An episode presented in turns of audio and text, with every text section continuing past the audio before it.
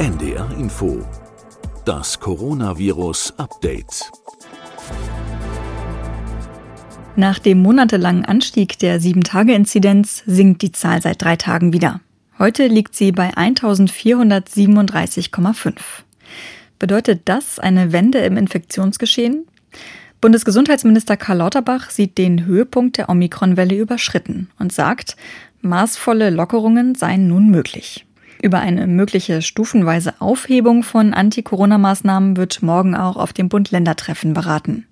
Diskutiert werden soll zum Beispiel das Ende der meisten Maßnahmen bis Mitte März. Wie sinnvoll sind Lockerungen aus wissenschaftlicher Sicht?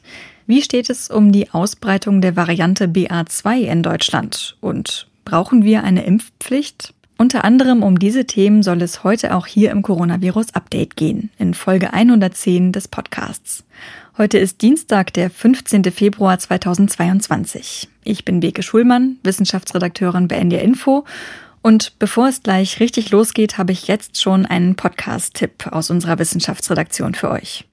In der aktuellen Folge des Podcasts Synapsen geht es um das mRNA-Prinzip. Denn viele werden das wissen, die mRNA-Technologie kann viel mehr als Corona-Impfstoffe. Seit der Pandemie bekommt die Forschung dazu nun viel mehr Aufmerksamkeit. Und da gibt es Hoffnung auf individuelle Therapien gegen Krebstumore, aber auch gegen HIV. Wir erzählen die Geschichte von Steve Pascolo, einem der Pioniere der mRNA-Forschung. Er hat das Prinzip vor vielen Jahren am eigenen Körper getestet. Und dabei spielten auch Glühwürmchen eine Rolle. Alles ist erleuchtet. So heißt die neueste Folge unseres Wissenschaftspodcasts Synapsen. Zu finden jetzt in der ARD Audiothek. Und jetzt begrüße ich Professorin Sandra Ziesek, die Direktorin des Instituts für medizinische Virologie der Uniklinik in Frankfurt am Main. Hallo, Frau Ziesek. Hallo. Jetzt ist den dritten Tag in Folge die bundesweite Sieben-Tage-Inzidenz gesunken und das erstmals seit Dezember. Aber weiterhin können wir nur schwer beurteilen, ob sich zurzeit wirklich weniger Menschen mit dem Coronavirus infizieren oder ob der Rückgang mit dem überlasteten Meldesystem zusammenhängt oder vielleicht auch damit, dass manche Menschen ihre positiven Schnelltestergebnisse gar nicht mehr mit einem PCR-Test absichern lassen und also gar nicht offiziell als positiv erfasst werden.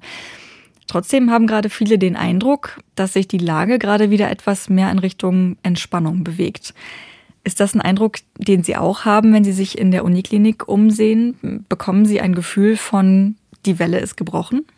Also man muss sagen, dass ich schon jetzt, wenn ich jetzt in meinem unmittelbaren Umfeld schaue, also hier in Frankfurt, die Zahlen schon merklich sinken. Man bekommt das mit, indem man halt weniger bekannte Nachbarn, Verwandte hat, die äh, selber infiziert sind. Man bekommt es mit bei anlasslosen Tests, also zum Beispiel im, im Klinikum werden ja die äh, Mitarbeiter anlasslos getestet oder auch in den Schulen. Und deswegen glaube ich auch, dass die Zahlen oder der Rückgang echt ist und nicht mhm. eine reine Überlastung des Systems darstellt, weil da gehen die Zahlen auch jetzt zurück und deswegen habe ich eigentlich schon das Gefühl, dass die im Moment ernsthaft fallen. Also es kommt natürlich sehr auf das Bundesland an und auf den Ort, wo man ist. Es gibt auch noch Gebiete, wo es ansteigt, aber hier scheint das echt zu sein und das ist natürlich positiv zu sehen. Und eine Entspannung bedeutet das auch für das Krankenhaus dann, für die Uniklinik? Ja, das noch nicht. Also man muss sagen, auf der einen Seite schon, weil natürlich, wenn sich die Lage entspannt, sich weniger Angestellte infizieren, dann natürlich sich auch das im Krankenhaus entspannt, dass nicht so viele Kollegen einfach ausfallen und man besser die Schichten besetzen kann oder die Arbeit erledigen kann. Mhm. Die Patienten sind natürlich trotzdem noch da und was halt diese Welle so besonders macht im Vergleich zu anderen Wellen, ist, dass man im Krankenhaus sehr viele ja so Ausbrüche oder Zufallsbefunde hatte. Das heißt, ein Patient kommt wegen einer ganz anderen Erkrankung und wird dann positiv getestet, muss dann ja auch isoliert werden. Dann ist immer die hm. Frage im Krankenhaus, wo kommt der hin? Bleibt der in der Abteilung zum Beispiel in der Augenheilkunde oder in der Psychiatrie oder muss der jetzt auf die Infektionsstation? Und das führt dann schon zu Herausforderungen, die sind immer noch zu spüren, ganz deutlich, weil es einfach viele Patienten sind. Aber so insgesamt glaube ich, steigt es nicht weiter an, sondern ist am Fallen hier in der Region. Hm. Jetzt wird ja auch seit Tagen schon über Lockerungen debattiert, in welcher Form und Intensität und zu welchem Zeitpunkt sie kommen sollten. Um diese Fragen soll es ja dann morgen auch beim Bund-Länder-Treffen gehen. Ist jetzt der richtige Zeitpunkt, um Maßnahmen zu lockern? Wie sehen Sie das aus virologischer Sicht? Ja, das ist eine sehr wichtige Frage. Und gerade die Verantwortlichen, die müssen sich ja immer wieder diese Frage stellen, sind die Maßnahmen so, wie sie sind, noch aktuell? Kann man etwas ändern? Und ich glaube, wenn man das mal ja so sich überlegt, was spricht für Maßnahmen zurücknehmen, dann ist es das, was wir gerade gesagt haben, dass die äh, Zahlen stagnieren oder sogar in einigen Bundesländern rückläufig sind, dass wir mittlerweile ja auch über Omikron eine Menge wissen, eine ganze Menge, wie wir es klinisch einschätzen können und dass wir doch deutlich weniger Menschen sehen, die mit Omikron infiziert sind und deswegen auf der Intensivstation behandelt werden müssen, als wir das bei Delta gesehen haben, aus verschiedenen Gründen, die ich jetzt hier mal weglasse. Und das spricht ja schon dafür, dass man nun sagt, wir schaffen das auch so, dass die Krankenhäuser nicht überlastet sind. Wir lockern jetzt, um die Menschen weniger oder nicht weiter einzuschränken. Und da hat die Politik auch natürlich immer eine Verpflichtung allen Bürgerinnen und Bürgern gegenüber. Und einige Branchen haben ja unter den Maßnahmen oder leiden immer noch unter den Maßnahmen oder haben gelitten. Mhm. Und man darf deshalb natürlich auch nicht leichtfertig Maßnahmen aufrechterhalten, wenn sie nicht unbedingt nötig sind, weil sie natürlich andere Existenzen damit gefährden. Und das ist ja ein Grund, warum, denke ich mal, die Politik auch natürlich abwägen muss, ob das möglich ist. Was dagegen spricht, gibt es auch Gründe. Das ist, dass diese Omikron-Welle oder Wand, wie sie auch genannt wurde, die ist ja ungefähr so verlaufen, wie der Dirk Brockmann und das RKI mit seinen Mitarbeitern berechnet mhm. hat und hat jetzt neue Rekorde aufgestellt bei der Inzidenz. Das konnten wir uns ja vor einem oder zwei Jahren noch gar nicht vorstellen, so hohe Inzidenzen zu haben. Ja. Wir sind ja immer noch bei einer Inzidenz von 1500 ungefähr pro 100.000. Und wenn man jetzt zum Beispiel von heute auf morgen alle Maßnahmen fallen lassen würde, würde es halt einfach deutlich länger dauern, bis die Inzidenzen wieder fallen und wirklich niedrig sind. Und man würde riskieren, dass so ein Plateau entsteht oder sogar wieder ein Anstieg droht. Und mhm.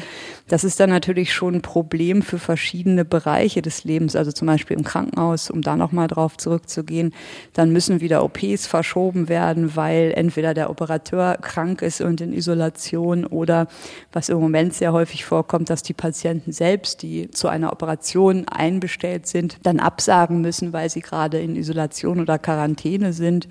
Das ist natürlich einfach ein Grund, dass niedrige Infektionszahlen für den Betrieb des Krankenhauses deutlich besser sind. Und dann haben wir natürlich auch Personen mit unzureichendem Impfschutz durch Immunsuppression oder Chemotherapien. Und für diese Person ist es natürlich deutlich schwerer, sich zu schützen, wenn die Infektionszahlen so hoch sind, weil einfach die Wahrscheinlichkeit, dass sie mit dem Virus äh, in Kontakt kommen, viel, viel höher ist, als wenn wir niedrige Inzidenzen haben. Und dann, was auch noch eine Rolle spielt, haben wir bei den Kindern ab fünf immer noch sehr niedrige Impfraten von, weiß nicht, zehn bis 15 Prozent, glaube ich, mhm. so ungefähr. Und ich glaube, man sollte doch allen Eltern und Kindern ermöglichen, noch einen Impfschutz aufzubauen und sich zu schützen vor der Erkrankung.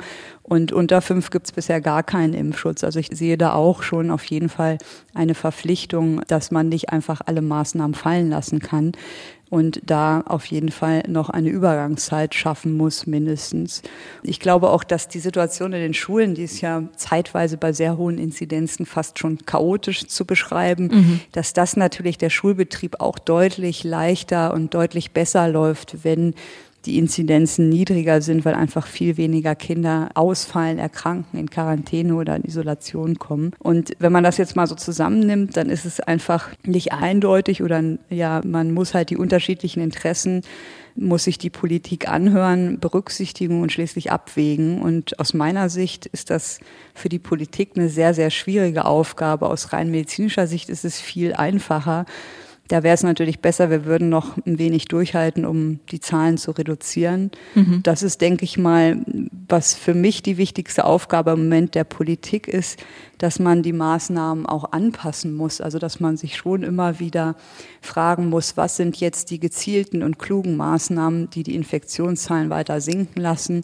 aber dass wir einen entspannten Frühling haben, aber auch die vielleicht nicht mehr ganz angemessen sind. Und ein Beispiel möchte ich hier mal nennen aus Hessen. Da wurde das jetzt umgestellt, dass im Einzelhandel nicht mehr 2G gilt, sondern hier wurde umgestellt, dass einfach eine Maskenpflicht mhm. für FFP2-Masken im Handel ist. Und wieder jeder einkaufen kann. Das fand ich eigentlich eine ganz sinnvolle Maßnahmenänderung, weil wir natürlich mit Omikron wissen, dass auch Geimpfte und Geboosterte sich anstecken können und andere Leute anstecken können. Und so mit den Masken, denke ich mal, lässt sich das ganz gut regulieren. Und so muss die Politik jetzt einfach sich alle Maßnahmen anschauen und gucken, was mit Omikron die besten sind, um zum richtigen Ziel zu führen. Sie haben gerade gesagt, aus medizinischer Sicht wäre es einfach. Da würden Sie sagen, die Maßnahmen müssten noch eine Zeit lang aufrechterhalten bleiben. Können Sie abschätzen, wie lange dieser Zeitraum sein müsste? Ja, das ist, also ich bin kein Modulierer, aber ich denke schon, dass man da wahrscheinlich bis Mitte März äh, noch Maßnahmen braucht und dann die Zahlen doch weiter runter sind. Aber das ist natürlich von vielen Faktoren abhängig. Es ist auch wirklich abhängig vom Bundesland. Also ich denke, einige Bundesländer könnten das früher machen als andere. Mhm. Wie gesagt, ich meine damit auch nicht alle Maßnahmen, sondern man muss alle auf den Prüfstand stellen und gucken, was passt jetzt noch zu Omikron, zu den Erkenntnissen, die wir haben und fand dieses Umschwenken auf Masken tragen, also FFP2-Masken tragen, eigentlich ganz vernünftig. Mhm. Der Expertenrat der Bundesregierung hält Lockerungen ja für möglich in den kommenden Wochen, weil ein Abfall für die Omikron, also für die BA1-Welle zu erwarten sei. Er warnt aber auch gleichzeitig vor zu frühen Öffnungen, weil es sonst zu einem erneuten Anstieg der Krankheitslast kommen könnte. Und das führt uns beide, Sie und mich jetzt mal auf direktem Wege ins Nachbarland Dänemark. Denn in Dänemark hat die Ministerpräsidentin Ende Januar das Ende aller Maßnahmen verkündet. Man kann wieder ohne Maske zum Beispiel Bus fahren, ohne Abstand in Clubs feiern gehen. Auf den Intensivstationen liegen nur wenige Patientinnen mit Covid-19 in Dänemark, aber die Inzidenz liegt bei über 5400 heute. Und die Zahl der Hospitalisierungen und der an Covid-19 Gestorbenen steigt auch seit einigen Tagen wieder. Ist das ein Effekt, den man dann so erwarten muss nach der Aufhebung aller Maßnahmen? Könnte man sich auf so einen Anstieg vorbereiten, auch bei uns? Ja, also Ihre Einleitung erinnert mich gerade an Shakespeare. Es ist was faul im Staate Dänemark. ähm, es ist echt ganz interessant. Also ich finde es schwer, Dänemark oder sich fremde Länder anzugucken, ohne dass man wirklich da ist. Und deswegen kann man ja immer nur die Daten und Zahlen anschauen. Die sehen natürlich auf den ersten Blick gar nicht so gut aus für Dänemark. Ne? Man hat sehr hohe Inzidenzen.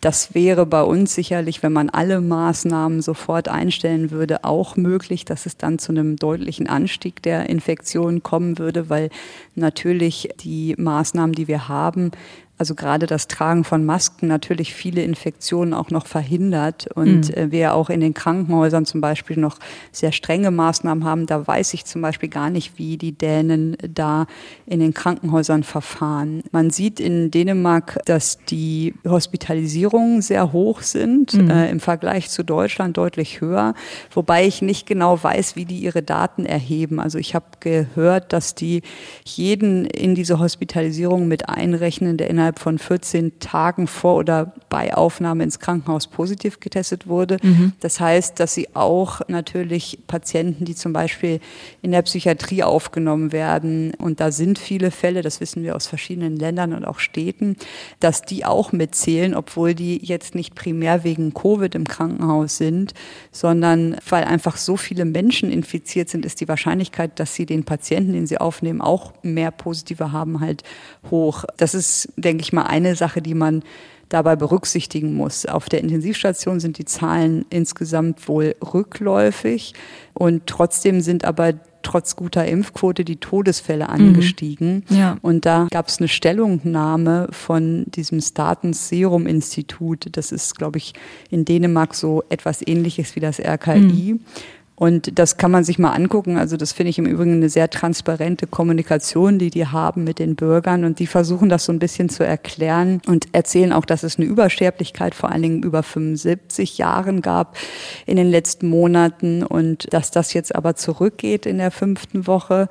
Dann erklären die so ein bisschen, woran das mit den hohen Todesfällen liegen könnte, nämlich dass zum Teil an der Zählweise liegt. Also da werden alle Todesfälle wohl gezählt, die innerhalb der letzten 30 Tage vor dem Todesdatum einen positiven PCR-Test hatten, mhm. was natürlich im Moment auch mehr sind. Das kann dann zu einer ja, Verzerrung führen. Genauso aber auch umgekehrt werden die, die zum Beispiel vor zwei Monaten einen positiven Test hatten und dann im, im Laufe an den Folge Erkrankung an Covid gestorben sind, nicht mitgezählt. Das andere ist wahrscheinlich häufiger. Auf jeden Fall schätzen die, dass bis zu 40 Prozent der Covid-bedingten Todesfälle in Woche vier nur zufällig einen positiven Test hatten und deswegen die Zahlen noch korrigiert werden müssen. Also den Bericht kann man sich gerne mal durchlesen, finde ich sehr transparent kommuniziert, spricht so ein bisschen dafür, dass die Zahlen einfach jetzt durch die hohen Infektionen, die wir generell in der Bevölkerung haben,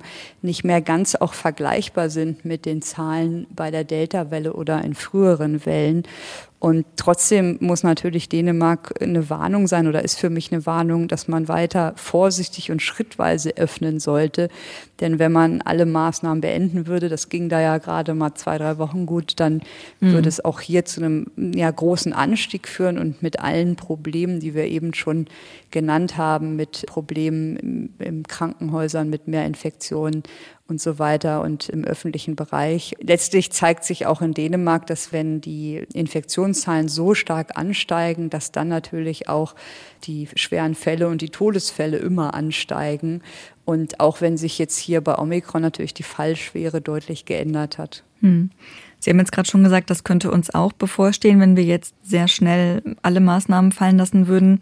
Aber vielleicht, wenn wir das erst im März machen würden, könnte uns ja auch der viel besprochene Sommereffekt zugutekommen, weil wir ja noch zwei Monate später dann die Maßnahmen fallen lassen als die Menschen in Dänemark, oder?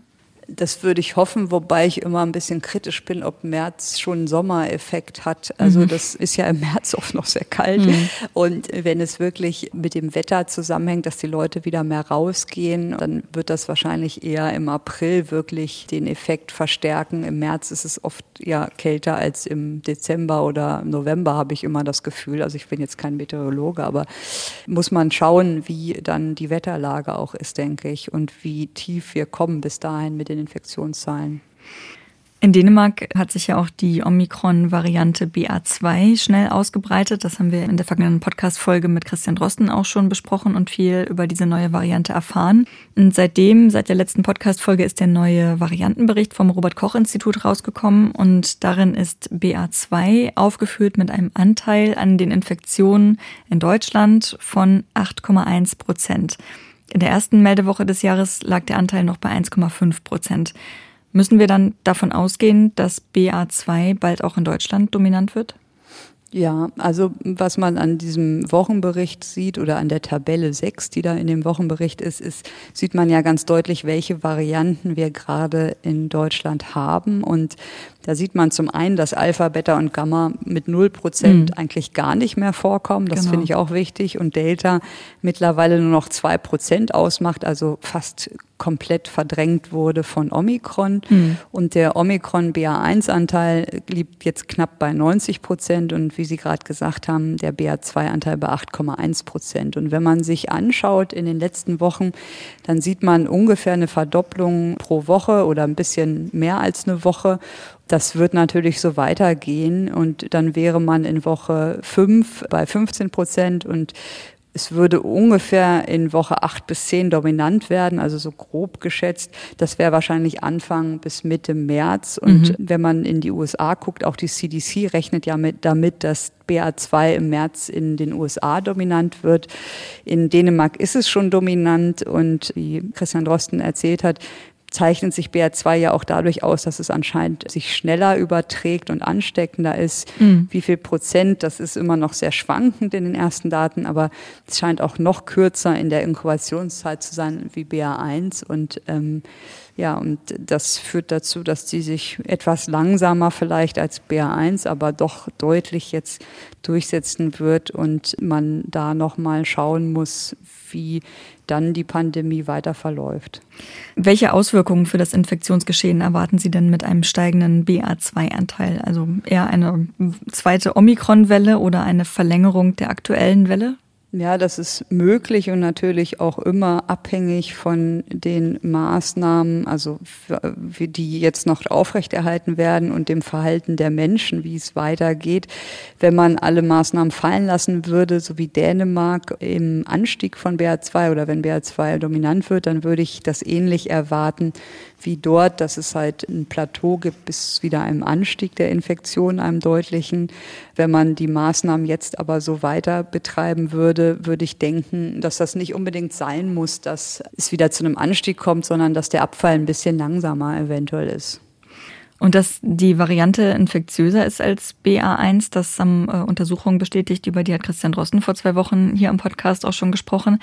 Da war aber noch nicht sicher, ob BA2 eine Immun-Escape-Variante ist oder ein Fitnessvorteil gegenüber den anderen Varianten hat und sich deswegen schneller verbreitet als Delta zum Beispiel.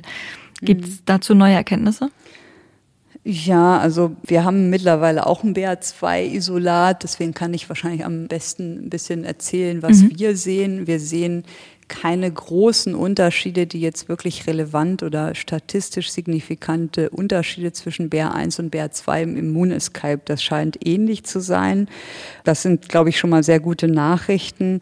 Aber wir sehen auch zum Beispiel, dass die Omikron-Genesenen und die vorher geimpft waren mit verschiedenen äh, Impfstoffen auch neutralisierende Antikörper gegen BA2 haben. Und das ist auch eine gute Nachricht. Das ist natürlich kein hundertprozentiger Schutz, aber durch die Omikron-Infektion wird bei vorher Geimpften auch, ja, sage ich mal, die Immunantwort stimuliert und neutralisierende Antikörper gebildet, die auch gegen BA2 wirken. Und das ist natürlich kein hundertprozentiger Schutz. Das heißt, wenn Sie genesen sind mit Omikron, ist es relativ unwahrscheinlich, dass sie direkt danach BA2 eine Infektion bekommen. Aber es ist nicht unmöglich, wie so alles in der Medizin. Also mhm. nichts ist unmöglich, wenn sie die richtige Virendosis abbekommen und eine ganz hohe Belastung mit Viren haben oder zum Beispiel vorerkrankt sind, ist das natürlich trotzdem möglich, dass man eine Infektion bekommt, aber es ist eher unwahrscheinlich. Also das sind, wie gesagt, nicht publizierte Daten bisher und so erste, die auch andere Arbeitsgruppen sehen, dass man nicht einen viel größeren Immunescape hat bei BA2 und das ist aber, denke ich mal, eher gut für uns. Haben Sie denn Menschen schon erlebt, ähm, bei sich in der Klinik vielleicht auch, die erst mit der alten Omikron-Variante, nenne ich sie mal, und dann mit BA2 infiziert waren? Nein, und wenn man jetzt nach äh, England, also nach Großbritannien schaut, da in den Bericht sagen auch, dass es gar keine ausreichenden Labor- und epidemiologischen Daten gibt für Reinfektionen, dann muss man auch sagen, dass es in England auch keine sequenzbestätigten BA2-Infektionen nach BA1 gibt. Das kann natürlich auch daran liegen, dass wir nicht jeden Patienten sequenzieren. Ne? Wir mhm. sequenzieren ja nur fünf bis zehn Prozent aber bisher habe ich keinen Fall jetzt bei uns gesehen oder wo ich auch den Verdacht hatte. Was man eher mal sieht, ist, dass jemand Delta hatte im November zum Beispiel und dann im Januar eine Omikron-Infektion. Mhm. Aber das ist ja jetzt auch gar nicht, wenn man sich die Daten anschaut, völlig absurd oder verwunderlich. Aber das andere habe ich nicht gesehen, wobei das, wie gesagt, kein sicherer Marker ist, dass es das nicht gibt, weil wir natürlich auch nicht bei allen schauen, welche Variante vorliegt. Aber die, die ich auch jetzt so enger betreue mit einer genesenen BA1-Infektion, die haben bisher auch keine weiteren Infektionen entwickelt. Hm, aber wenn das RKI jetzt den genauen Anteil von BA2 angibt, bedeutet das dann, dass die Variante mit der herkömmlichen PCR unterscheidbar ist von BA1 oder sind das Hochrechnungen aus Sequenzierung? Hm, also mit der herkömmlichen PCR, die jetzt jeder bekommt, wenn er einen PCR-Test bekommt, nicht. Man unterscheidet BA1 und BA2 eigentlich mit einer Mutations-PCR, also mit dieser Deletion 6970, die kennen wir ja schon, die kommt nur bei BA1 vor und die findet sich nicht bei BA2. Und das heißt, wenn Sie diese PCR machen, also eine Mutations-PCR machen und keine Deletion 6970 finden, dann weiß das Labor, dass es entweder BA2 oder Delta, wobei Delta natürlich mhm. immer seltener wird. Und deshalb gibt es halt andere Schlüsselmutationen, also bestimmte Austausche, die man dann schauen kann, um sich festzulegen, ist es eher BA1, BA2 oder Delta, aber oft wird das natürlich durch Sequenzierung dann gesichert und gemacht. Und wir würden zum Beispiel im Labor, wenn wir hm, eine Probe hätten, die halt nicht diese Deletion 6970 hat, also nicht BA1 ist, würden wir immer sequenzieren zur Sicherheit, weil es natürlich auch selten noch andere Varianten gibt und natürlich neue Varianten immer entstehen können. Und deswegen würden wir so einen Fall dann eigentlich immer sequenzieren. Ist das denn überhaupt für die Patientin, den Patienten wichtig zu wissen, ob er oder sie BA1 oder BA2 hat? Ja, das ist eine gute Frage. Also für den Standardpatienten, Herrn Müller oder Frau Meier, natürlich nicht. Es ist aber wichtig für Patienten, die ein erhöhtes Risiko haben und eine antivirale Therapie bekommen sollen, also zum Beispiel diese monoklonalen Antikörper. Mhm. Da gibt es ja jetzt diesen neuen monoklonalen Antikörper Sotrovimab und der ist ja bei BA1 wirksam. Da hatten wir, glaube ich, auch schon mal drüber gesprochen. Mhm. Und jetzt liegen aber erste Daten zu BA2 vor, dass dort dieser neue monoklonale Antikörper Sotrovimab eben nicht so gut mehr wirksam ist. Und das sind natürlich noch sehr frühe Daten, die noch bestätigt werden müssen. Aber wenn sich das bestätigt, dann ist das natürlich für den Kliniker wichtig zu wissen, dass man zum Beispiel bei BA2 dann eher einen anderen Antikörper einsetzen würde oder Paxlovid nehmen würde statt diesem Sotrovimab. Das sind, mhm. wie gesagt, noch ganz frühe Daten eines Preprints, aber ist schon, sage ich mal, wenn Sie jemanden behandeln wollen, nicht ganz egal. Und wie steht es um den Krankheitsverlauf nach einer BA2-Infektion? Unabhängig von der Impfung betrachtet, ist dazu schon was bekannt? Also ist BA2 noch milder als BA1? Das würden wir uns natürlich alle wünschen. Äh, ja, da habe ich auch mal geschaut, wie das die in Großbritannien bewerten und die sagen, es gibt keine ausreichenden Daten mhm. in einem direkten Vergleich. Und das ist, glaube ich, auch das, was man sagen muss. Es gibt halt ja, erste Daten, kleine Beobachtungen, wo kein großer Unterschied gesehen wird, aber die sind einfach noch nicht solide genug, um da Schlussfolgerungen rauszuziehen. Und deswegen würde ich auch sagen, es gibt im Moment noch keine ausreichenden Daten, die das wirklich vergleichend untersucht haben. Warum BA1 milder verläuft als Delta, das haben Sie ja auch in Papern untersucht. Das scheint sich ja jetzt auch weiter zu erhärten, auch in dem, was wir in den Krankenhäusern erleben. Davon haben Sie ja auch schon berichtet. Vielleicht können Sie uns da noch mal einen, kleinen Einblick geben. Warum ist Omikron oder BA1 milder als die bisherigen Varianten? Letztlich ist es ja so, dass wir sehen, dass es milder ist. Es gibt halt ein paar Arbeiten, die zeigen, dass der Zelltropismus anders ist. Das heißt, welche Zellen Omikron besonders gern oder effektiv infiziert und welche eben nicht. Das ist ein bisschen anders bei Delta. Und auch bei Tierversuchen hat man gesehen, dass weniger schwere Erkrankungen entstehen. Und das ja, liegt zum Teil daran, dass sich das nicht so gut in der Lunge, also in den tiefen Atemwegen, repliziert, aber eher in den oberen Atemwegen. Und was wir gezeigt hatten kürzlich, das ist auch publiziert, also in, aus meinem Institut Kollegen, dass Delta ja die Eigenschaft hat, Interferonwege zu stören. Interferone sind ja körpereigene Proteine, die ganz wichtig sind für die initiale Immunantwort auf Virusinfektion. Das mhm. heißt, das ist so unspezifisch, werden die vom Körper produziert auf eine Antwort auf eine Virusinfektion und spielen halt da eine ganz, ganz wichtige Rolle. Und wenn die Interferone nicht ihre Arbeit machen können, weil sie gestört werden, kann sich das Virus einfach leichter verbreiten und hat leichteres Spiel und dann kann es zu schweren Verläufen kommen. Also Interferone spielen bei allen möglichen Viruserkrankungen eine Rolle und man weiß von Delta und von den anderen Varianten, dass Virus in der Lage ist, diese Interferonantwort zu boykottieren, sage ich mal, also mhm. zu stören und sich so ein bisschen zu verstecken vor unserer Körperpolizei oder Abwehr. Und Omikron scheint das nicht zu können. Das haben wir schon gezeigt, dass wir Unterschiede sehen, je nachdem, ob Zellen Interferon kompetent sind oder nicht. Also sieht man Unterschiede und das könnte daran liegen, dass Omikron diese Eigenschaft nicht so besitzt wie Delta und die anderen Varianten. Und was wir jetzt noch geschaut haben, ist, dass Interferone ja auch immer im Laufe der Pandemie als Therapie diskutiert worden. Haben wir auch mhm. vor bestimmt einem Jahr oder länger darüber gesprochen, ja. dass es halt inhalative Interferone gibt und was wir da auch oder die Kollegen zeigen konnten, dass man mit Interferon Alpha, Beta und Interferon Gamma das Virus in der Vermehrung blocken und hemmen kann in Zellkultur und dass man dafür viel, viel weniger braucht als bei Delta. Und das legt nochmal nahe, dass dieser Interferonweg nicht gestört ist und könnte natürlich auch wichtig für eine Behandlung sein. Das heißt, wenn es bei Delta nicht geklappt hat, weil man so hohe Dosen brauchte oder Dosen brauchte, die man gar nicht erreichen konnte, mhm. scheint es jetzt bei Omikron einfach sensitiver zu sein und könnte ein Hinweis darauf sein, dass man hier vielleicht mit Interferonen mehr erreichen kann. Das ist aber, wie gesagt, sind Zellkulturdaten, erste Daten. Und die nächsten Schritte sind, dass man das natürlich in einem Tiermodell überprüft und dann ja auch in Studien, in klinischen Studien überprüft, ob zum Beispiel die inhalative Gabe von Interferonen jetzt mit Omikron effektiver ist oder bessere Ergebnisse bringt als bei den alten Varianten Alpha und Delta. Was würden Sie denken, wie lange dauert dieser Prozess? Wann wird das das erste Mal in Krankenhäusern wirklich durchgeführt, dieser Behandlungsweg? Ja, das ist immer eine, eine gute Frage. Ich glaube, das stellen sich Laien immer falsch vor. Wir mhm. sind ja in der Virologie eigentlich das Labor und wir machen unsere Laborarbeit und äh, publizieren die Studien. Und jetzt brauchen Sie ja noch jemanden, der das so interessant findet und das dann aufgreift und daraus eine klinische Studie macht. Die machen wir ja nicht selber, mhm. sondern die machen entweder zum Beispiel Pharmaunternehmen oder große Kliniken, die klinische Studien durchführen. Und da sind wir auch ein bisschen immer von abhängig, ob die das dann machen. Also das ist mhm. nicht in unserer Hand leider.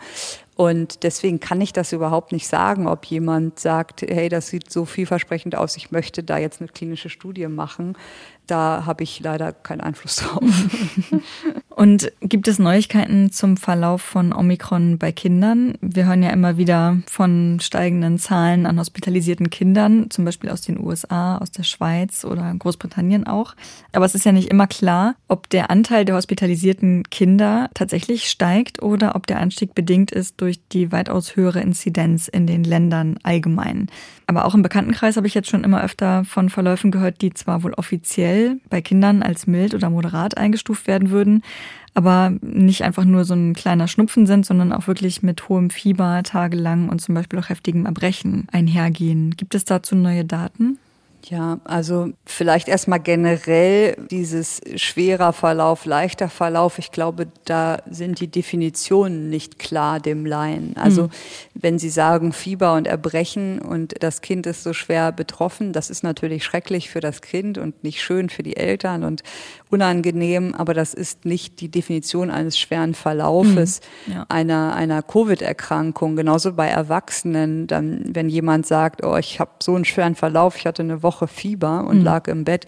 Das ist nicht die offizielle Definition einer Hospitalisierung und Sauerstoffpflichtigkeit. Ich glaube, da gibt es so unterschiedliche Definitionen und Vorstellungen, was eigentlich schwerer Verlauf heißt. Also ich glaube, man muss sich davon verabschieden, dass man zum Beispiel mit Omikron auch als Geimpfter nur in Anführungsstrichen einen Schnupfen hat und das als milden Verlauf kennzeichnet, sondern auch dass ein milder Verlauf gemeint ist, dass er eine Woche im Bett liegt und Fieber hat. Mhm. Und das ist, glaube ich, so ein bisschen in der Bevölkerung unklar, also was mit schweren Verläufen gemeint ist. Aber jetzt zu den Kindern habe ich mal auch geschaut wieder in den Daten, die ich jetzt gefunden habe, auch aus Großbritannien zum großen Teil. Und da gab es Ende Januar aus Cambridge Daten, die gesagt haben, dass sie sehen, dass bei Erwachsenen das Risiko für eine stationäre Aufnahme bei Omikron niedriger ist im Vergleich zu Delta und bei Kindern unter 10 sei es genauso. Also die sehen keinen Unterschied in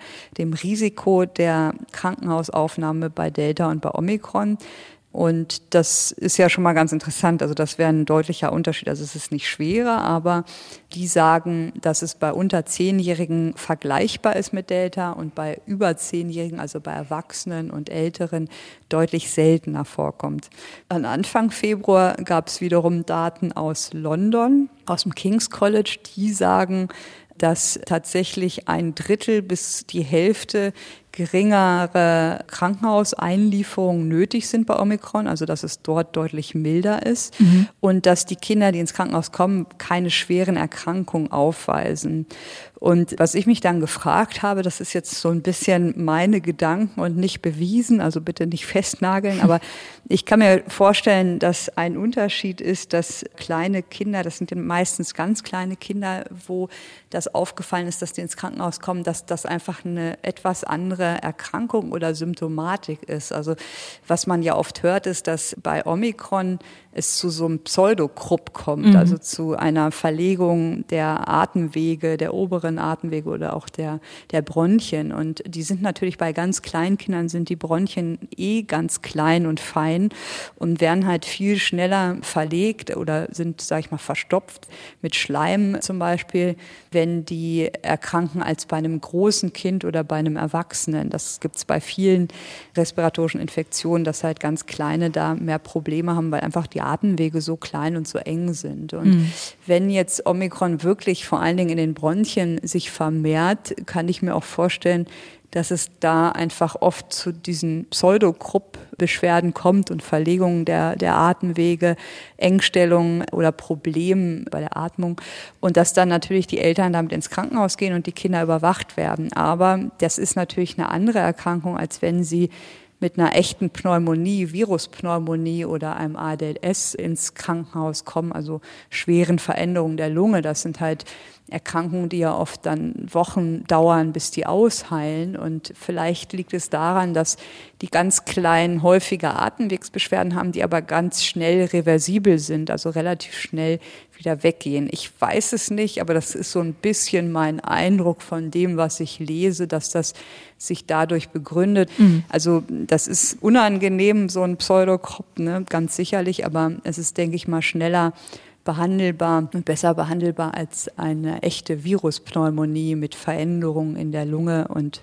auch zum Teil vielleicht schweren entzündlichen Reaktionen in der Lunge und Umbau der Lunge gibt es ja auch. Und es könnte sein, dass das eine Rolle spielt. Also wie gesagt, habe ich einfach nur beim Lesen öfter jetzt mal gedacht, mhm. dass vielleicht hier sich der Unterschied findet in den Ausprägungen der Symptome und welche Symptome die haben und deshalb das Omikron, ja, die Infektion doch milder ist, aber doch häufig zu Krankenhauskontakten bei ganz Kleinen führen kann. Hm.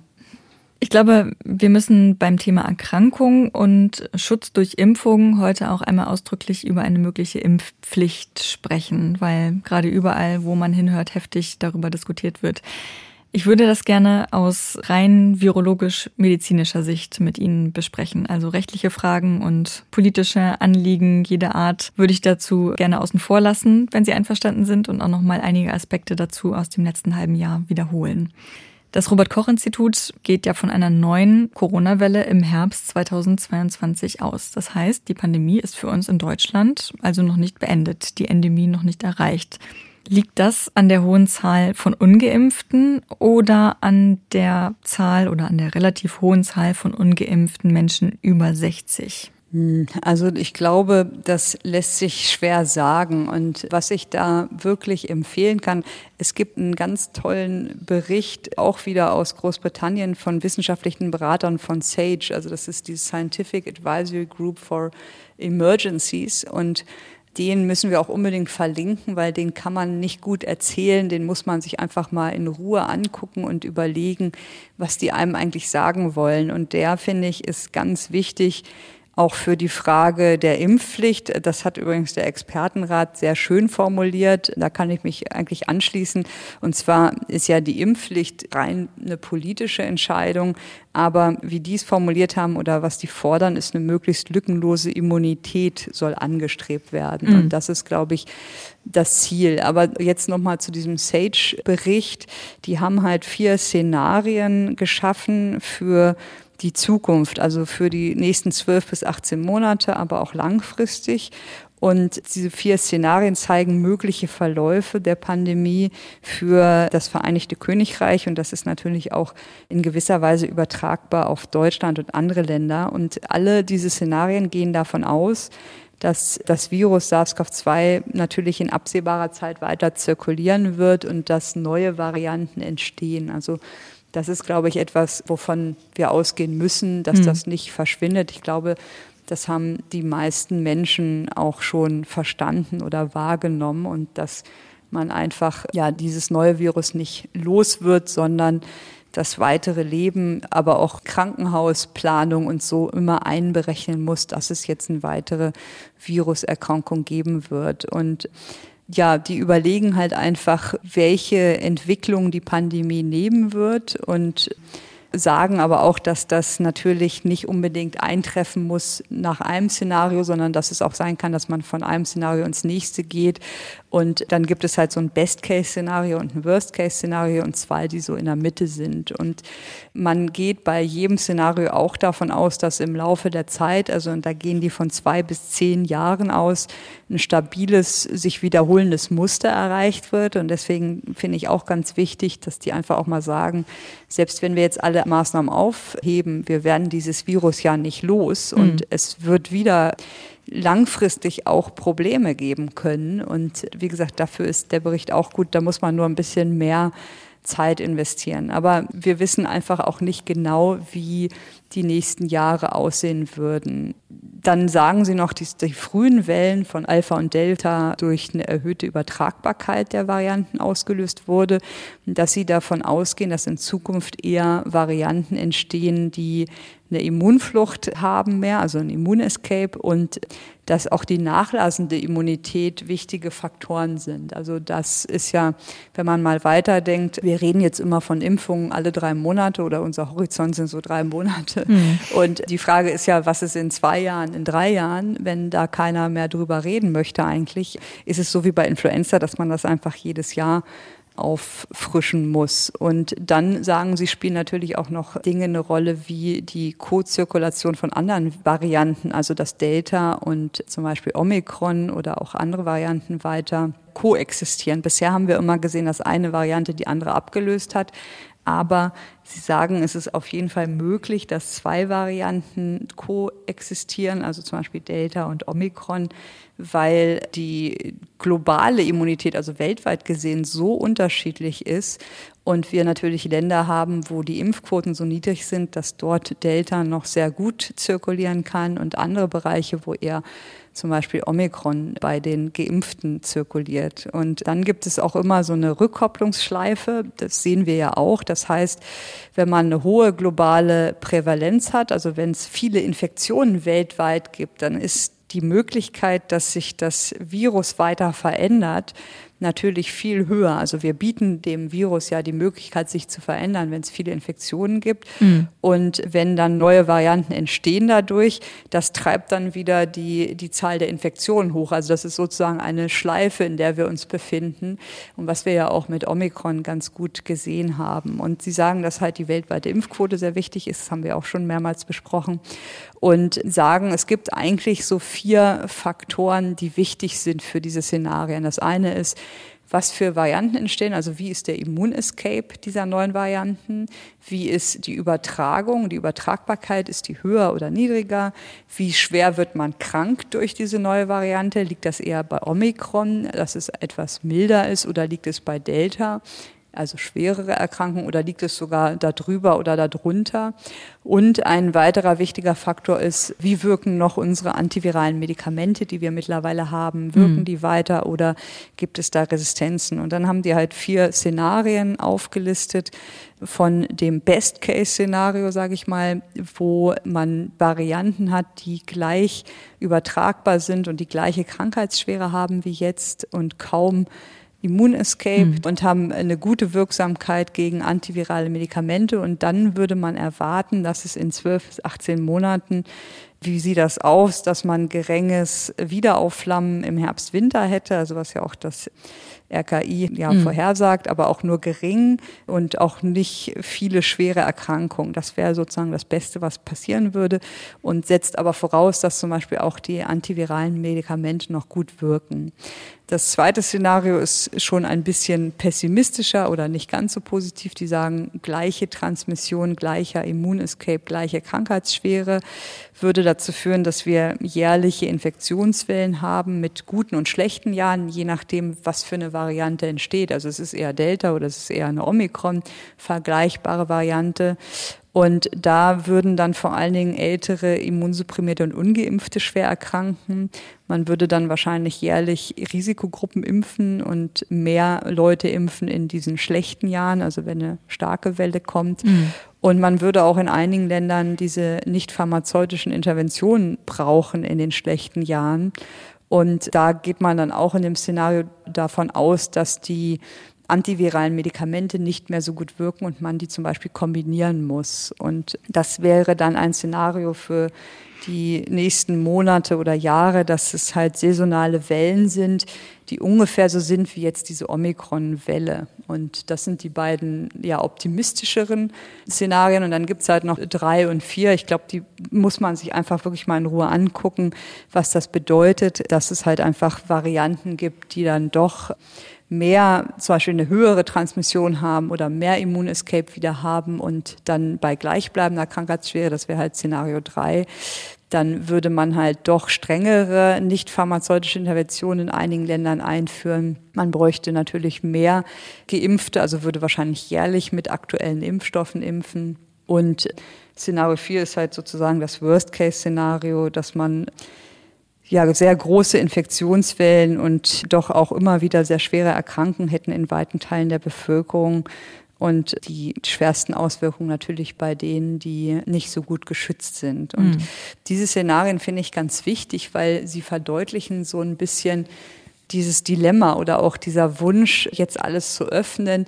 Alles ist vorbei, die Impfpflicht ist nicht nötig, wir wollen wieder zurückkehren dass das so einfach nicht ist. Ja, weil es einfach nicht so sein wird, dass Covid verschwindet und dass das einfach ein fester Bestandteil wird des weiteren Lebens, muss man sagen. Und ich denke, Wer Lust hat, sollte sich die auf jeden Fall mal angucken und auch so ein bisschen reinversetzen, was das bedeuten würde. Und ich finde das aber wichtig, um auch zu verstehen, warum man diese Immunitätslücken möglichst schließen sollte, weil wir uns einfach in einem Kreislauf sonst befinden und immer wieder riskieren, dass einfach das Ganze wieder von vorne anfängt, man wieder Maßnahmen treffen muss. Und das ist auch nochmal wichtig. Es zeigt auch nochmal bei diesen vier Szenarien, wie wichtig es eigentlich ist, dass man auch weltweit hier eine hohe Immunität erreicht und sich auf jeden Fall nochmal auch dort darum kümmert, dass es eine höhere Impfquote auch gibt, in Afrika zum Beispiel. Und sie zeigen alle, dass Impfung einfach die Schlüsselrolle spielt, um möglichst ein optimistischeres Szenario zu erreichen. Ja, und alle Szenarien gehen auch davon aus, dass wir einfach mehrmals in unserem Leben Kontakt haben werden mit dem Virus und dass sich das gar nicht vermeiden lässt. Es zeigt auf jeden Fall, dass das alles nicht so schnell vorbei ist. Man hat manchmal, finde ich, das Gefühl, dass viele Leute denken, die Impfpflicht ist jetzt da und eigentlich ist das viel zu spät, weil die Pandemie ist eh vorbei. Und diese Szenarien, finde ich, sind mal gut, sich damit zu beschäftigen, dass es eben nicht vorbei ist, sondern dass sie davon ausgehen, dass es zwei bis zehn Jahre dauert, bis man wirklich eine stabile Phase erreicht und fand das ganz spannend und hoffe, dass es da vielleicht noch mehr Länder gibt oder mehr Wissenschaftler gibt, die sowas mal entwerfen, weil das doch einem die Augen öffnet und dass es eben nicht so ist, dass man das einfach ausblenden kann, auch langfristig nicht und auch das geht ja dann auch noch weiter. Also auch die Krankenhäuser, die Politik, die Gesundheitspolitik muss sich darauf einstellen, dass das immer dazukommt jedes Jahr und natürlich dafür Ressourcen schaffen. Und das ist zum Beispiel etwas, was ja noch gar nicht passiert. Wir leben ja immer im Hier und Jetzt und versuchen kurzfristig mhm. in Anführungsstrichen die, die Wellen zu brechen oder zu überleben. Aber diese langfristige, mittelfristige Planung, die ist ja, was uns noch komplett eigentlich fehlt. Ne? Und wo bisher aufgrund der akuten Situation kaum jemand zu kommt, das zu überlegen, aber doch von einigen auch gefordert wird. Und da spielt natürlich die Immunitätslücken eine große Rolle, weil umso mehr Viruszirkulation man zulässt, umso eher entstehen diese Varianten und umso mehr Probleme kriegen wir. Und das ist jetzt vielleicht nicht direkt auf die Impfpflicht zu beziehen, aber möchte verdeutlichen, wie wichtig es ist, diese Immunitätslücken wirklich zu schließen und das aber auch weltweit möglichst zu schließen. Und ja, wie, das haben Sie schon gesagt, ist Aufgabe der Politik, wie man das macht und schafft. Ich glaube, es gibt jetzt mehrere Preprints und Paper, die sagen, dass wenn man nur eine Infektion hatte mit Omikron, man keinen Schutz hat vor einer Delta-Infektion, wenn man sich die neutralisierenden Antikörper anschaut, also sich mit Delta infizieren kann. Und das ist natürlich wieder ein Boden für weitere Vermehrung von Delta, dass Delta mhm. koexistiert. Und das würden wir nur schaffen, wenn möglichst alle so viel Immunität gegen Delta hätten, dass Delta sich nicht weiter durchsetzen kann. Und das spielt da schon auch mit rein in diese ein bisschen, ja, wirkt ein bisschen wie eine Endlosschleife. Mhm. Das wäre also ein Argument für eine Impfpflicht für eine Impfpflicht nicht, für die Schließung der Lücken der Immunität auf jeden Fall. Also ich, ich selber bin jemand, der natürlich gerne um die Impfpflicht herumkommen würde, weil ich lieber Menschen überzeuge. Also mhm. ich möchte lieber die Menschen davon überzeugen, dass sie verstehen, dass das das Richtige ist für sie, für die Gesellschaft, also für die Pandemie. Und ich finde auch wichtig, dass man, wenn man so eine Impfpflicht machen möchte, dass man auf jeden Fall den Menschen nochmal gute Beratung anbietet. Also ich merke immer wieder an E-Mails, die ich bekomme, dass viele Menschen einfach unsicher sind und anscheinend keinen adäquaten Ansprechpartner für sich finden. Und mhm. wenn die dann bis zu mir schon vordringen und mir schreiben, denke ich, wie viele gibt es, die vielleicht gar keinen haben, mit mhm. dem sie drüber reden können. Und ich glaube, es gibt auch in einem der Gesetzesentwürfe die Idee, verpflichtende Gespräche, also Aufklärungsgespräche. Mhm das macht, glaube ich, sehr viel Sinn, weil es ist nicht jeder ein Impfgegner, der nicht geimpft ist. Das muss ich mal ganz klar sagen, sondern viele sind auch absolut verunsichert und brauchen einfach wirklich die Aufklärung und vielleicht auch mal die individuelle Beratung, was das für ihren Fall bedeutet, sich nicht impfen zu lassen. Deswegen, das ist auf jeden Fall, wenn man an die Impfpflicht denkt, ein ganz wichtiger Schritt, um möglichst die Leute dass sie es für sich selbst einsehen oder sich überzeugen lassen, dass es für sie das Beste ist. Und mhm.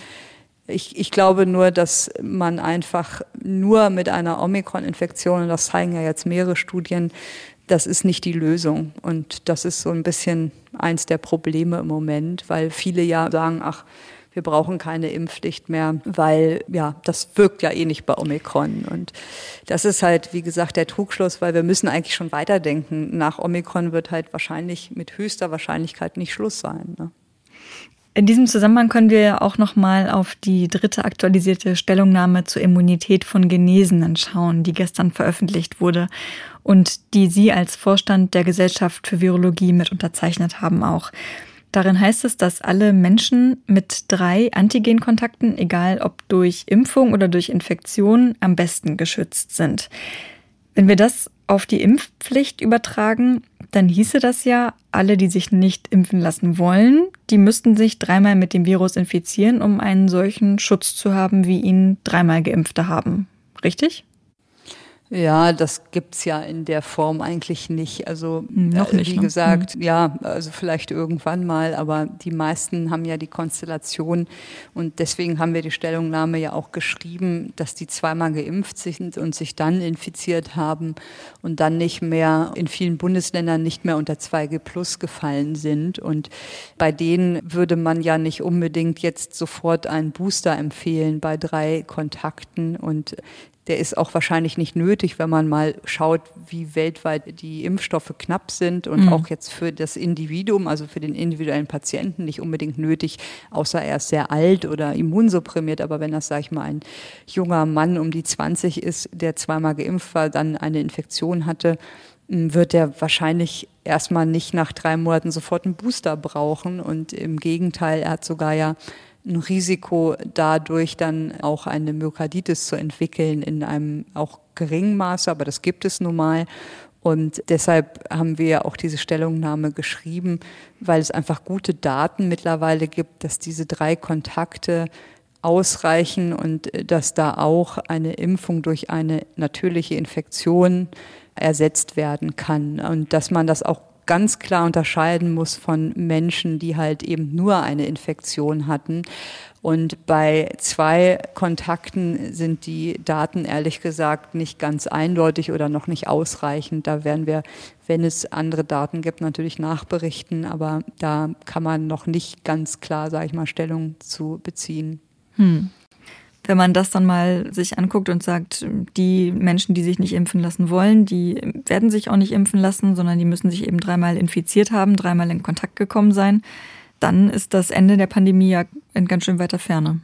Ja, ich glaube, das ist jetzt auch nicht die, die, dass die Intention, die wir damit machen wollten oder dass das irgendwie erstrebenswert wäre, dass man wartet, bis man dreimal infiziert ist. Das ist mhm. es nicht. Ich glaube einfach, der Sinn war wirklich, dass sich nicht Leute, die zweimal geimpft waren und sich infiziert haben, und das sind ganz schön viele, dass die sich jetzt nicht unbedingt gezwungen sehen, um unter 2G Plus zu fallen, nochmal impfen zu lassen. Mhm. Aber natürlich ist die Infektion immer mit Risiken behaftet, also dass sie einen schweren Verlauf haben oder Folgeschäden haben. Und eine Impfung ist ja nur das Spike und nicht das gesamte Virus und dadurch natürlich viel definierter und, und man kann das einfach besser einschätzen, wie hier die Impfung verläuft im Verhältnis zu einer Infektion, wo man natürlich immer ein Risiko hat, auch einen schweren Verlauf zu entwickeln oder Folgeerkrankungen zu entwickeln. Mhm. Spricht denn aus virologischer Sicht etwas gegen eine allgemeine Impfpflicht oder ich nenne es mal gegen das Schließen der Impflücke? Also gegen eine Impfpflicht, das ist wie gesagt juristisch, mhm. da kann man virologisch nicht viel zu sagen, ehrlich gesagt. Da habe ich auch keine Ahnung von mhm. juristisch, mhm. was da umsetzbar ist. Mhm. Manche sagen, ja, ab 18 ist leichter als ab 60. Und virologisch spricht natürlich nichts gegen das Schließen der Immunitätslücken, weil das wird ja so oder so irgendwann passieren. Ne? Und umso schneller wir das erreichen, umso sicherer wird es sein, beziehungsweise umso weniger gehen wir dem Risiko aus, dass neue Varianten entstehen, die uns dann die Erfolge in diesen Bemühungen, die Immunitätslücken zu schließen, kaputt machen. Und genauso wäre es natürlich gut, das schnell zu erreichen, um das Problem der schwindenden Immunität auch ein bisschen zu regulieren. Also wenn man das über Jahre macht, dann haben halt einige schon wieder natürlich eine schwindende Immunität und dann muss man immer auch überlegen, was macht man, wenn wieder neue Varianten entstehen oder schwere mhm. Wellen kommen. Wie gesagt, das ist in diesem Sage-Szenarien ganz gut beschrieben, wenn man sich damit mal beschäftigt. Mhm. Die werden wir auf jeden Fall verlinken. Ich würde gerne noch einen Augenblick beim Thema Impfung bleiben und da genauer gesagt auf den Booster gucken. Mehr als die Hälfte der Menschen in Deutschland sind laut RKI geboostert und der Booster, also die dritte Impfung, das gilt mittlerweile als der vollständige Schutz. Allerdings, das RKI empfiehlt den Booster ja nur für Erwachsene und Jugendliche ab zwölf. Und Eltern von Kindern zwischen fünf und elf Jahren, die verunsichert das schon stark. Das erfahren wir auch aus vielen Mails von HörerInnen. Können die Eltern denn davon ausgehen, dass für Kinder bis elf Jahre zwei Impfungen ausreichend sind, im Gegenteil zu Erwachsenen? Ja, ich glaube, da muss man einmal überlegen, dass die STIKO ja keine generelle Empfehlung für die Impfung von fünf bis elf hat. Deswegen können sie auch nicht den Booster in der Altersklasse empfehlen. Das wäre ja ein bisschen sinnbefreit. Das ist schwierig. Da gibt es natürlich sehr wenige Daten in dem Alter drüber. Und ich denke aber, dass wir vielleicht in den nächsten Monaten da mehr Sicherheit bekommen. Es ist sicherlich so, dass die meisten Kinder in dem Alter ja jetzt erst ab Ende Dezember überhaupt geimpft werden und deswegen die Frage eines Boosters jetzt eigentlich gar nicht anstehen sollte, sondern man geht im Moment davon aus, dass wir irgendwann im Frühjahr, im April oder Mai einen angepassten Impfstoff haben und den Eltern würde ich auf jeden Fall, die jetzt erst Januar oder Dezember ihr Kind geimpft haben, würde ich da auf jeden Fall noch entspannt schauen und warten, bis da Daten einfach zu veröffentlicht werden, wie dann dieser Impfstoff aussieht. Und da muss man jetzt, glaube ich, keine Eile haben bei gesunden Kindern. Es ist aber gut möglich, das wissen wir ja von vielen Impfungen, dass man einfach immer zeitversetzt eine dritte Impfung brauchen wird nach einem gewissen Abstand und dass es auch bei Kindern jetzt grundsätzlich anders ist, davon muss man jetzt nicht ausgehen. Also es kann gut sein, dass sich das auch dort zeigen wird. Im Moment, wie gesagt, gibt es kaum Daten und ich persönlich würde eher bei den Kindern, die jetzt im Dezember oder Januar geimpft sind, da jetzt erstmal warten, bis die neuen Daten dann auch kommen zu neuen Impfstoffen oder zu den angepassten Impfstoffen. Mhm. Aber das ist schon noch was, was ich nachvollziehen kann, dass das irritiert oder dass das viele Eltern irritiert, wenn sie denken, dass die Kinder vielleicht gar nicht vollständig geschützt sind und gleichzeitig wird jetzt debattiert ein Vorstoß von Schleswig-Holsteins Bildungsministerin Karin Prien, die sagt, man müsse an den Schulen raus aus einer Kultur der Angst. Ähm, wenn es bald Lockerung gäbe, dann müssten die auch an den Schulen gemacht werden. Das heißt, Tests und Maskenpflicht müssten nach und nach fallen. Und das ist jetzt genau in einem Moment, in dem die Inzidenz in der Altersgruppe von 5 bis 14 Jahren laut letztem RKI-Wochenbericht am höchsten ist von allen Altersgruppen mit 3500 pro 100.000 EinwohnerInnen. Was wiegt denn da Ihrer Meinung schwerer? Können Sie das irgendwie einschätzen? Die Erleichterung für SchülerInnen durch weniger Maßnahmen und das Wissen, es erkranken weniger Kinder und Jugendliche schwer? Oder die Unsicherheit hm, vor Long-Covid, auch bei leichteren Erkrankungen und diese hohe Zahl an Infektionen. Kann man das irgendwie einschätzen? Äh, nee, weil ich glaube, das ist individuell sehr unterschiedlich. Ne? Also es gibt, glaube ich, wirklich da ganz unterschiedliche Ansichten. Aber vielleicht nochmal zum vollständigen Schutz.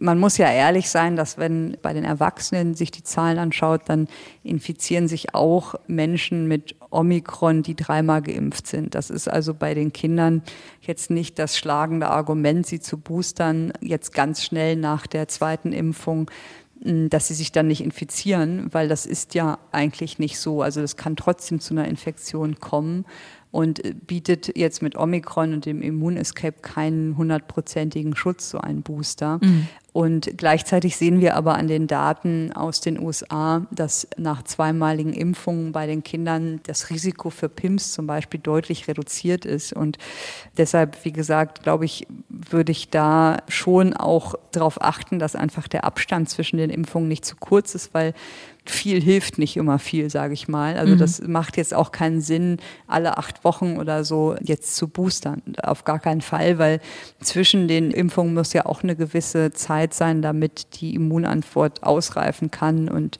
man dem Körper einfach auch Zeit lässt, die Immunantwort zu bilden. Und ja, mit den Schulen, das finde ich eine sehr schwierige Frage. Ich glaube, da können Sie zehn Leute fragen, kriegen zehn Meinungen. Ähm, ich mhm. möchte auch mir nicht anmaßen, darüber zu spekulieren, wer jetzt recht hat oder wer welche Befindlichkeiten oder Empfindungen dabei hat. Ich glaube, man muss alle ernst nehmen. Das ist ganz wichtig.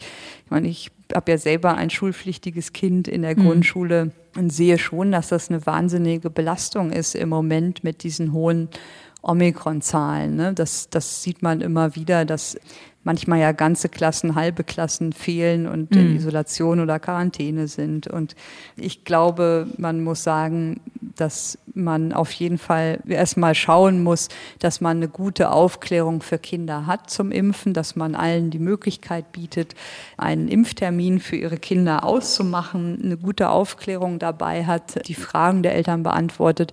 Und dann muss man aber auch immer wieder die Maßnahmen, die in den Schulen ja vorhanden sind, natürlich überprüfen und schauen, sind die noch zeitgemäß, sind die noch das, was sie erreichen. Und das finde ich im Moment zum Teil schwierig, weil man ja auch immer wieder mitbekommt, dass zwar die Kinder getestet werden, aber dann niemand wirklich in Quarantäne geht, wenn der Nachbar positiv ist. Und mhm. dann muss man sich natürlich schon fragen, was ist genau der Benefit von dem Testen zum Beispiel. Das ist ja auch letztes Mal, wurde das auch schon im Podcast so ein bisschen angesprochen.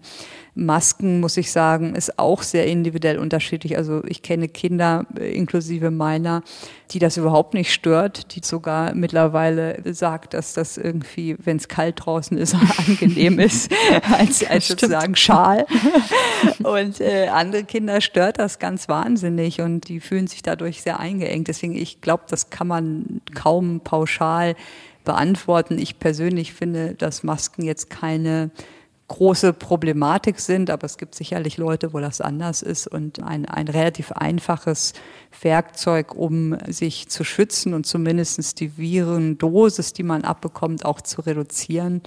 Und ich glaube, es wäre in den Schulen falsch, jetzt, das haben wir ja ganz am Anfang gesagt, alle Maßnahmen fallen zu lassen, mhm. weil die Infektionszahlen einfach zu hoch sind, dann ansteigen würden und das für den Unterricht auch nicht gut ist. Also das Argument ist ja immer, dass die Kinder ein Recht auf Bildung haben. Das haben sie auch, aber ich glaube, sie brauchen auch eine sichere Bildung und einen sicheren Ort und einfach ein bisschen äh, Kontinuität. Und wenn dann wieder die Infektionen ansteigen und dauernd die Hälfte der Klasse fehlen würde, obwohl irgendwann ist man da natürlich auch durch, aber äh, dann wäre das natürlich einfach auch nicht gut. Also ich glaube, das ist was, worunter ich mitbekomme, dass Kinder auch leiden, wenn diese Unruhe einfach ständig ist und dauernd man nicht weiß, ob jetzt die Freundin morgen da ist oder der der Nachbar jetzt Corona hat. Und ich glaube, da muss einfach ein bisschen Ruhe rein und das ist deutlich einfacher äh, für die Schulen ist, wenn die Infektionszahlen insgesamt niedriger sind. Hm.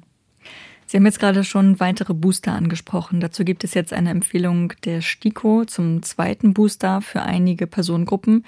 Bisher war es die dritte Impfung, die vor einem schweren Covid-19-Verlauf schützen sollte. Das gilt für die meisten Personengruppen auch weiterhin. Aber über 70-Jährige und BewohnerInnen von Alten- und Pflegeheimen und Menschen mit Immunschwächekrankheiten ab fünf Jahren, denen empfiehlt die STIKO jetzt noch einen zweiten Booster. Und der soll frühestens drei Monate nach dem ersten Booster geimpft werden und bei Beschäftigten in Pflege- und Gesundheitseinrichtungen frühestens nach einem halben Jahr nach dem ersten Booster. Sie haben hier im Podcast auch schon darauf hingewiesen, dass ältere Menschen mehr Impfungen brauchen werden als jüngere, um eine gute Immunantwort aufzubauen. Aber jetzt ist ja auch der Omikron-Booster in einigermaßen greifbarer Nähe. Sie haben gerade von April, Mai gesprochen. Ist es denn jetzt da sinnvoll, mit dem ursprünglichen Impfstoff eine vierte Impfung vorzunehmen? Sollte man dann nicht lieber einfach noch ein paar Wochen warten und dann direkt den Omikron-Impfstoff nehmen? Also ich glaube, das ist auch was, was man nicht pauschal beantworten sollte, sondern was von Fall zu Fall unterschiedlich sein kann. Ne? Ich glaube schon, dass wenn man zum Beispiel Bewohner eines Alten- und Pflegeheims ist, sehr alt ist, noch irgendwelche Medikamente nimmt, die das Immunsystem unterdrücken. Da gibt es wahnsinnig viele. Macht das Sinn, das jetzt zu machen, weil jetzt sind die Inzidenzen hoch und man weiß aus den ersten Daten von Israel, dass das nochmal dazu führt, dass doch die schweren Verläufe nochmal reduziert werden können. In dem Fall würde ich immer sagen, ja, das macht Sinn. Es gibt aber auch viele Fälle, wo es grenzwertig ist oder vielleicht nicht so sinnvoll ist. Also wenn man jetzt eine, keine Ahnung, 23-jährige Krankenschwester hat, die dreimal geimpft ist und die überhaupt keine Risikofaktoren hat, kann man schon diskutieren, denke ich, ist das jetzt wirklich nötig, dass die sich boostern lässt, weil wir auch wissen, und das haben wir auch letztes Mal besprochen, dass man sich auch mit vier Impfungen mit Omikron anstecken kann. Also mhm. das heißt, das ist kein Garant, dass man sich nicht Omikron infiziert. Ich glaube aber, dass nach drei Impfungen bei so jungen Leuten das Risiko für einen schweren Verlauf so gering ist, dass der individuelle Nutzen für diese Person ein ganz anderer ist als für die ältere Dame im, im Pflegeheim. Und deshalb, ich bin ja immer so erzogen und ein Fan von individueller Medizin, würde ich das auf jeden Fall auch ein bisschen schauen, wer vor einem sitzt, ob ich dem zu einem vierten Impfung rate. Also ich glaube, die junge Frau zum Beispiel, um die beiden Beispiele zu nehmen, kann sicherlich warten und mhm. ähm, schauen. Und die ältere Dame, die kann nicht warten, weil wenn vielleicht der Impfstoff gegen Omikron erst im Mai kommt, ist es ja nicht ausgeschlossen, entschlossen, dass sie sagt, okay, jetzt ist August, September, jetzt lasse ich mir das Update geben und wir rechnen ja jetzt nicht mit besonders hohen Zahlen zwischen Mai und August, also in der, in der Sommerzeit, so dass das vielleicht auch eine Lösung ist. Bei ganz Jungen würde ich das aber nicht präferieren, weil das einfach dann wahrscheinlich einfach ja zu viel ist für die, sich dann alle drei Monate oder oder einfach unnötig auch ist, sich alle drei Monate boostern zu lassen. Bei Älteren kann das andere Gründe haben oder gerade bei Immunsupprimierten ist das natürlich anders zu bewerten. Und da würde ich also wirklich schauen, wer sitzt da vor mir und was hat der persönlich auch davon, in welchem Kontext lebt er. Sie haben jetzt gerade gesagt, ein zu viel an Impfungen. Also zum Beispiel der Fall, eine ältere Person hat sich jetzt gerade den zweiten Booster geben lassen, dann kommt der Omikron-Booster auf den Markt in die Praxen kann sich diese Person dann gleich nochmal, also ich weiß nicht, vielleicht nach zwei Wochen mit dem Omikron-Booster impfen lassen? Also kann es ein zu viel an Impfungen da geben, enden zu viel Booster kurz nacheinander irgendwann schädlich für die einzelnen Menschen? Ja, also äh, wenn man bei der STIKO schaut, dann schreiben die ja, dass es keine Sicherheitsbedenken gibt für eine Auffrischungsimpfung bei mhm. noch bestehender Immunität. Und deshalb wird ja auch nicht empfohlen, grundsätzlich einen Antikörpertest bei jedem zu machen. Trotzdem löst natürlich jede Impfung auch eine Immunreaktion aus. Und die EMA zum Beispiel, da hat jemand auch gesagt, dass man das sich bei weiteren Boosterimpfungen schon überlegen sollte, denn zu viele Auffrischungsimpfungen in zu kurzen Abständen können zu Problemen mit der Immunreaktion führen. Und ich bin kein Immunologe, aber die Christine Falk, das ist ja die Präsidentin der Deutschen Gesellschaft für Immunologie und eine meiner ehemaligen Kolleginnen aus Hannover. Mhm. Und die hat mal im Spiegel-Interview das versucht zu erklären. Die ist da wahrscheinlich auch der deutlich kompetentere Ansprechpartner. Die hat halt mal gesagt, dass diese Zellen ein immunologisches Gedächtnis ausbilden. Also das, was ich auch versucht habe zu sagen. Und dass dann halt einfach Krankheitserreger auch langfristig erkannt und unschädlich gemacht werden können können. Und wenn man aber zu oft und zu früh immer wieder in diese Bildung des immunologischen Gedächtnisses, in diesen Prozess eingreift mit zum Beispiel Boosterimpfungen, kann man den auch stören. Und dann könnte bei T-Zellen eine gewisse Art von Erschöpfung eintreten. Mhm. Und das, wie gesagt, müssten wir Sie mal fragen oder einen mhm. Immunologen fragen, was genau das für Konsequenzen hat ich finde es persönlich auch, das ist wahrscheinlich das eine Argument, aber auch jetzt global betrachtet ist es wahrscheinlich einfach sinnvoller, dann diesen Impfstoff an Länder zu geben, die eben nicht genug Impfstoff haben, als jetzt hier ohne Grund oder ohne starken Gründe zu viele Impfungen in einer Person, die zum Beispiel gar keine Risikofaktoren hat und sehr jung ist, durchzuführen und dann, keine Ahnung, vier, fünf, sechs, sieben Mal boostern. Das macht sicherlich nicht so viel Sinn. Hm. Moderna hat ja jetzt gemeldet, dass ihr Omikron-Booster keinen besseren Schutz zeigt als der bisherige. Bei dem Omikron-Booster von BioNTech könnte das vielleicht anders aussehen. Der könnte schon in ein paar Wochen in den Praxen sein.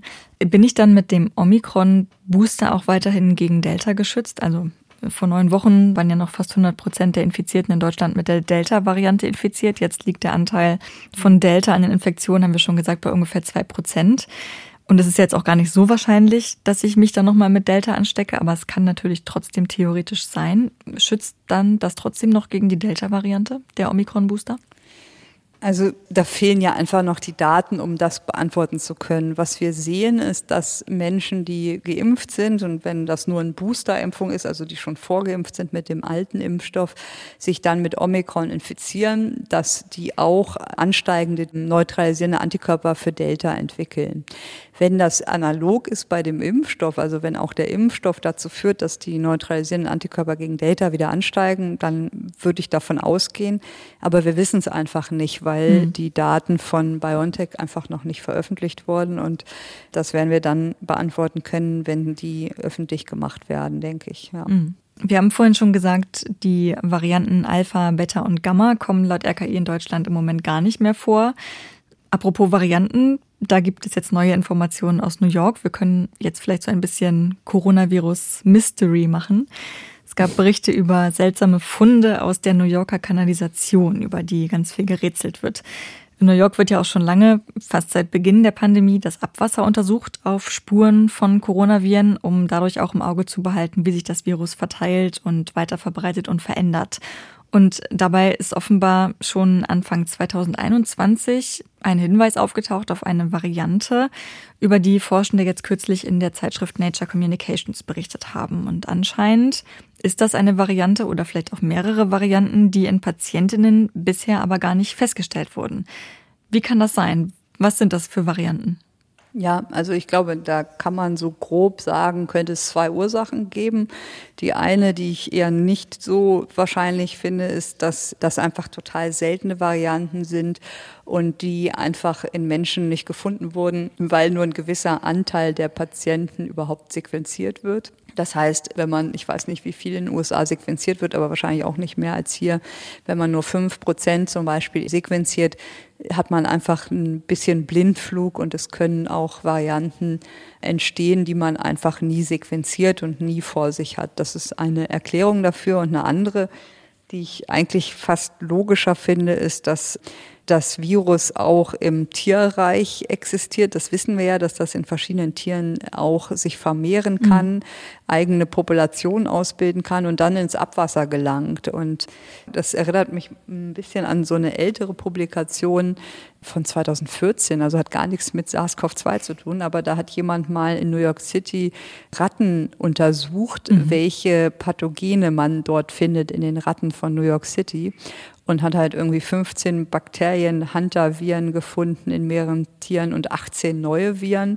Darunter war auch zum Beispiel ein Virus oder zwei Viren, die dem Hepatitis C-Virus bei Menschen sehr ähnlich sind und die auch in der Leber replizieren. Das heißt, ist jetzt nicht genau das Gleiche, aber es heißt, dass in Ratten natürlich sehr viele Viren sich vermehren können und auch übers Haustier zum Beispiel und durch enge Kontakte auf den Mensch überspringen können, zurückspringen können. Und wenn jetzt zum Beispiel SARS-CoV-2 in diesen Tieren sich auch vermehren kann und dort ein eigenes natürliches Reservoir hatte, dann ist das, glaube ich, logisch, dass man das irgendwann im Abwasser finden kann. Und einige der Mutationen, die man da gefunden hat, da war es ja auch so, dass da gezeigt werden konnte, dass die den ACE2-Rezeptor, also den Eintrittsrezeptor von dem Virus von Mäusen und Ratten nutzen konnten. Also die Mutationen führten dazu, dass Ratten ACE2-Rezeptoren benutzt werden konnten. Und das mhm. spricht ja auch ein bisschen dazu. Und auch ganz interessant vielleicht, dass in, in Dammwild ähm, ist ja jetzt auch in New York, glaube ich sogar, oder in den USA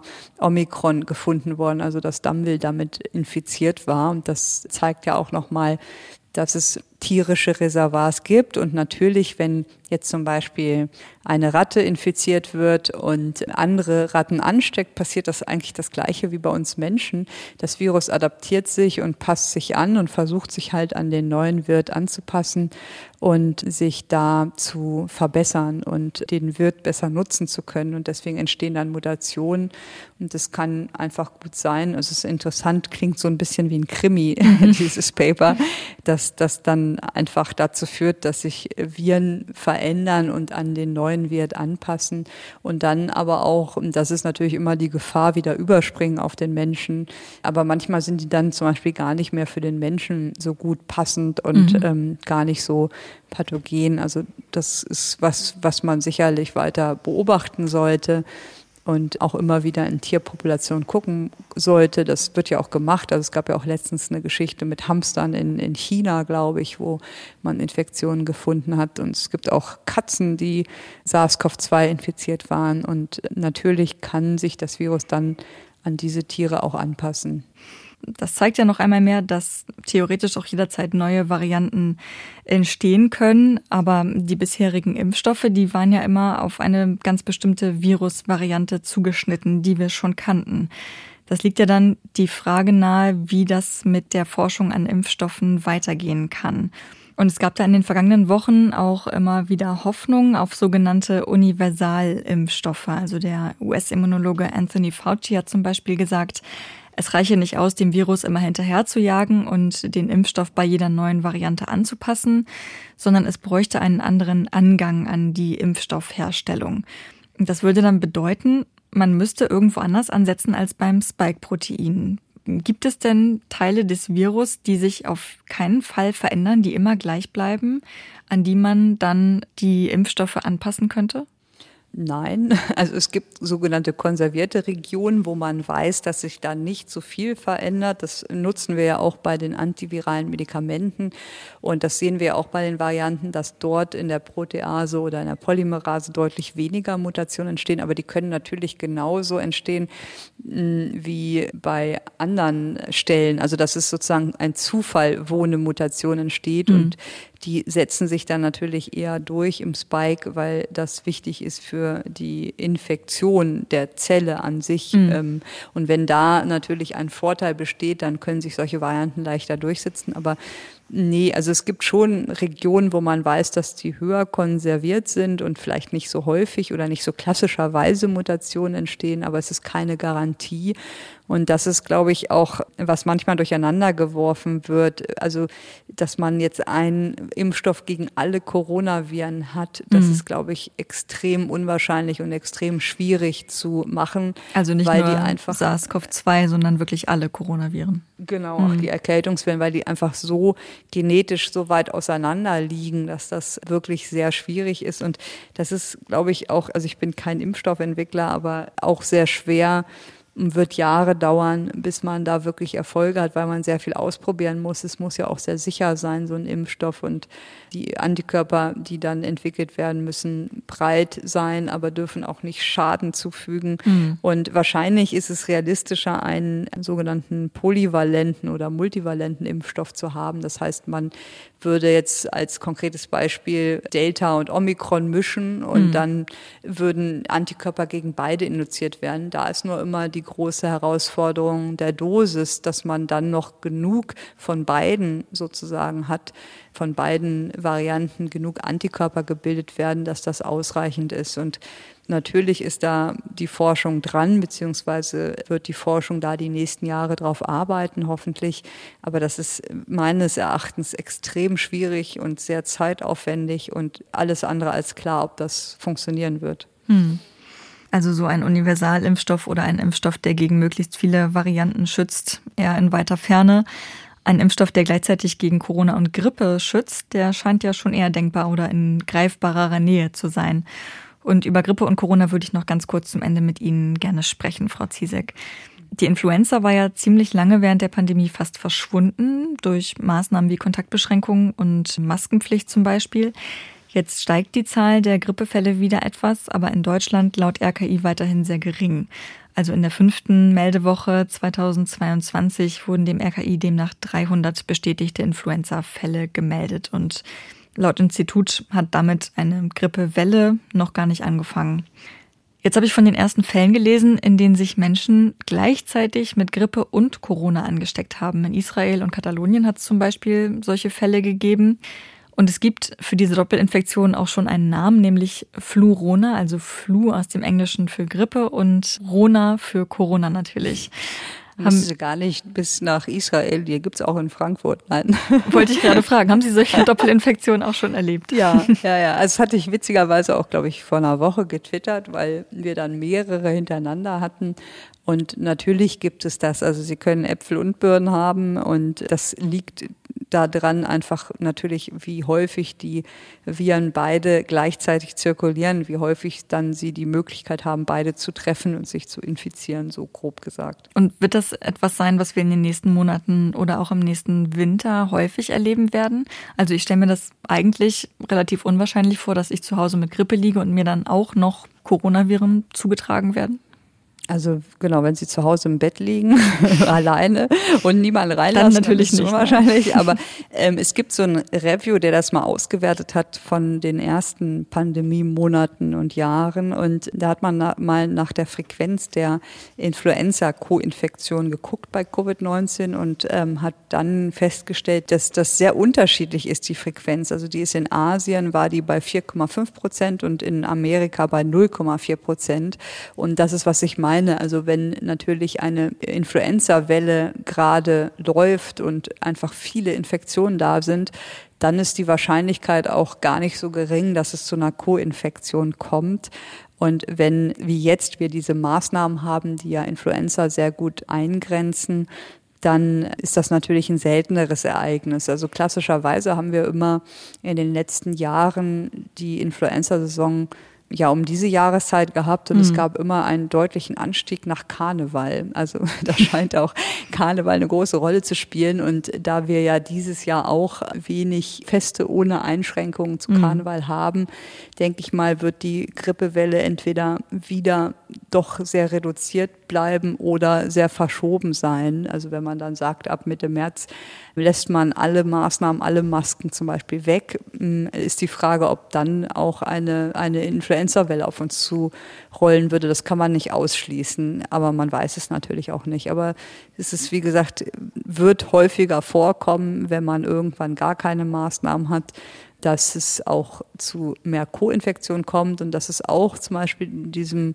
Szenarien in den Vieren ein Thema, wie ist es mit Co-Infektion mit Influenza, mhm. ist die Welle gleichzeitig, also dass praktisch Influenza-Welle und Covid-Welle gleichzeitig kommen, dann wird es halt einen höheren Peak geben, der sehr, sehr steil ist?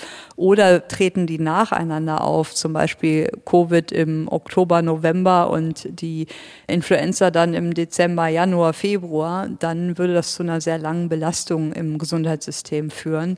Und das wissen wir noch nicht. Und das wird aber sicherlich auch in den Krankenhäusern in den nächsten Jahren immer wieder eine Herausforderung sein. Und das, was ich auch meinte, Anpassungen erforderlich machen, dass man einfach mit mehr Patienten zu der Jahreszeit rechnen muss als in den Saisons vor Covid. Mhm. Und ist das so, dass man bei einer Flurona-Doppelinfektion mit einem schwereren Verlauf rechnen muss? Also man kann sich ja vorstellen, zwei Infektionen auf einmal. Also jemand hat zuerst eine Grippe und dann ist der Körper sowieso schon geschwächt und kriegt dann auch noch eine Corona-Infektion.